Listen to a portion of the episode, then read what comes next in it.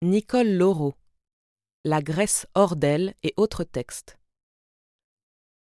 Cet ouvrage rassemble, selon un ordre strictement chronologique, 56 articles écrits par Nicole Laureau entre 1973 et 2003.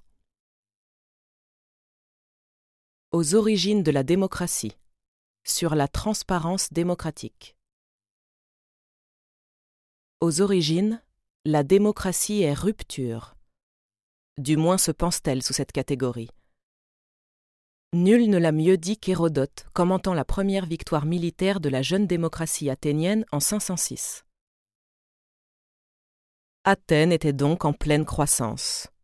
Cela prouve bien que ce n'est pas dans un cas isolé, mais en tout lieu que l'égalité entre citoyens est chose précieuse. Gouvernés par des tyrans, les Athéniens n'étaient pas supérieurs à la guerre à aucun des peuples qui habitaient autour d'eux. Affranchis des tyrans, ils passèrent au contraire de beaucoup au premier rang.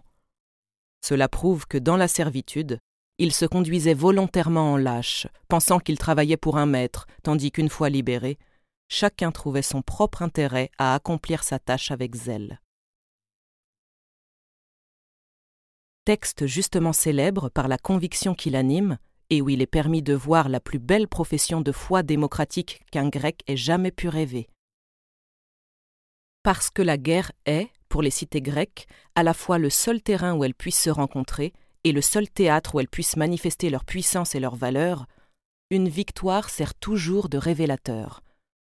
La valeur guerrière est le signe infaillible de la valeur d'un régime, dans les envolées patriotiques de l'éloquence officielle comme dans la réflexion raisonnable du père de l'histoire. Ce que révèle donc cette première victoire des Athéniens, c'est l'excellence et l'universalité de la démocratie. Ou, plus exactement, puisqu'Hérodote n'emploie pas le mot démocratica, peu soucieux semble-t-il d'insister ici sur le pouvoir, fût-il celui du peuple, cette victoire révèle l'universalité bénéfique de l'égalité, égalité à l'assemblée, réciprocité dans la circulation de la parole, tel est le sens du mot iségoria.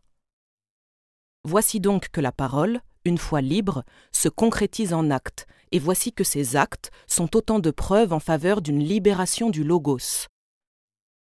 On aura noté l'importance accordée au vocabulaire de la preuve dans ce qui est à la fois une démonstration argumentée et un témoignage solennellement apporté devant le tribunal de l'histoire. Comme la vérité spinoziste, la démocratie est index sui, manifestée dans les faits, telle qu'en son logos elle est. Aussi se donne-t-elle à comprendre dans la transparence d'une perception immédiate.